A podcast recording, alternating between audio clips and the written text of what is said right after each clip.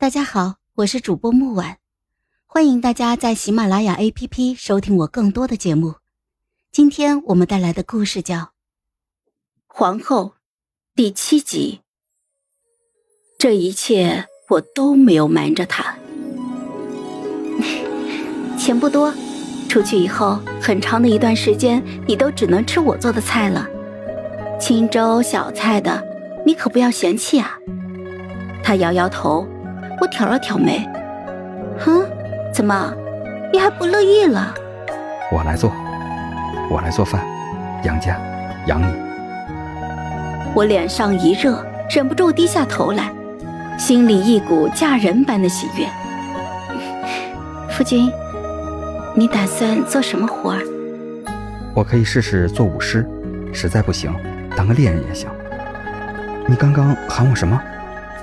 我有些不好意思，可又实在喜欢这个称呼，便又甜甜的一笑，喊着他：“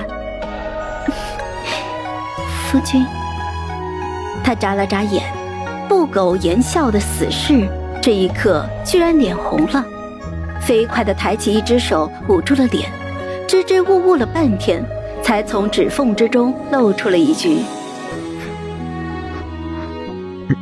娘子。”我扑哧一笑，将脑袋就靠在他的肩上，心里就一个念头：为了以后能日日与他如此相称，我一定要出宫。抱着这样的念头，我与他终于等来了放归宫女的那天。这一天是冬至，一夜变天，宫人纷纷换上了厚衣服，宫妃们甚至已经抱上了手炉。关门闭户，点一炉熏香，温一壶小酒。晚来天欲雪，能饮一杯无？我为巨缺换上了一件厚厚的宫女服，这也是我特地选择这个时间的原因。衣服太薄，很容易看出他是个男人。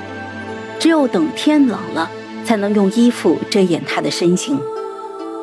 光这些还不够，我还做了其他的布置。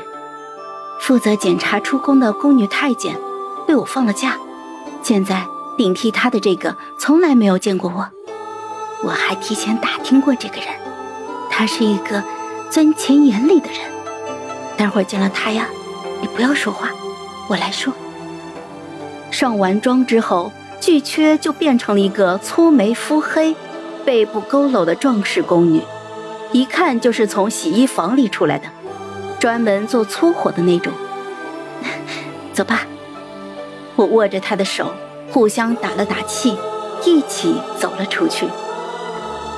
老宫女放归而已，本就不是什么值得一提的大事儿，没有人在意，更不会有人特地过来送行。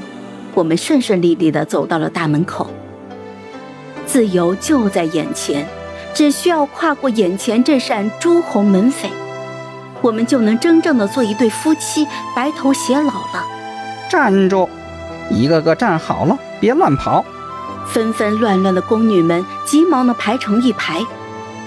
我拉着巨阙站到了最后。轮到我的时候，太监开始检查我的包袱，看这里面有没有夹带不该有的东西。毕竟有些人手脚不干净，眼看着自己要远走高飞。索性就从宫里拿一些东西走。检查完包袱，太监开始上手检查我有没有夹带。我故意看他一眼，然后在检查到袖子的时候，飞快地塞了一个钱袋给他。他愣了一下，然后就装作什么都没有发生过一样，双手往口袋里一插，再拿出来的时候，东西就落袋了，两手空空。